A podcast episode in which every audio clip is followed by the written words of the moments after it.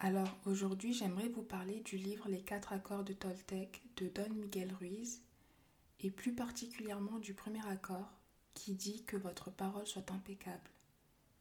C'est également ce que la modestie nous invite à faire.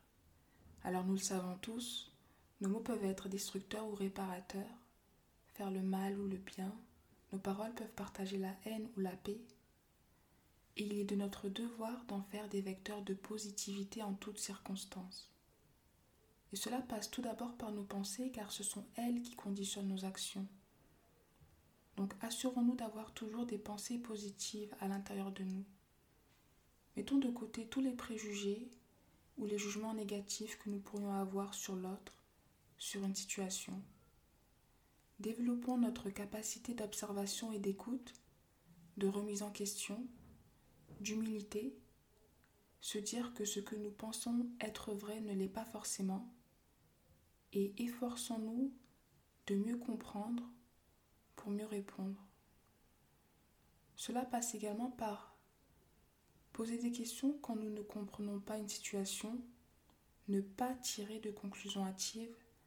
Par exemple, si une personne devait nous répondre à 16 heures mais qu'elle ne l'a pas fait, ça ne sert à rien de se dire que cette personne est une menteuse ou qu'elle ne tient pas à nous ou qu'elle ne tient pas à ses paroles, car nous ne connaissons même pas les raisons qui ont fait qu'elle ne nous a pas répondu. Donc ce que nous devrions faire avant tout, c'est savoir si elle va bien, ce qui s'est passé, et lui demander pourquoi elle ne nous a pas répondu à 16 heures. C'est simple, mais si on prend vraiment le, temps d'agir de cette manière-là, on se rend compte que notre vie sera meilleure. Là, on est un peu en train d'empiéter sur euh, le deuxième accord, mais si on revient sur le premier accord qui est que votre parole soit impeccable, cela passe aussi par le fait de ne pas parler sous le coup de la colère. Et quand un sentiment négatif habite notre esprit,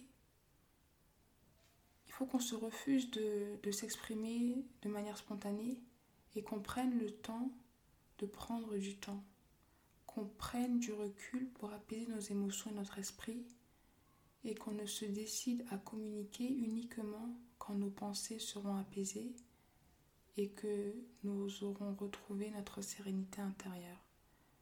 Donc n'hésitez pas à me partager vos, réflexions sur le sujet et je vous dis à demain pour la prochaine Lumière Almaz.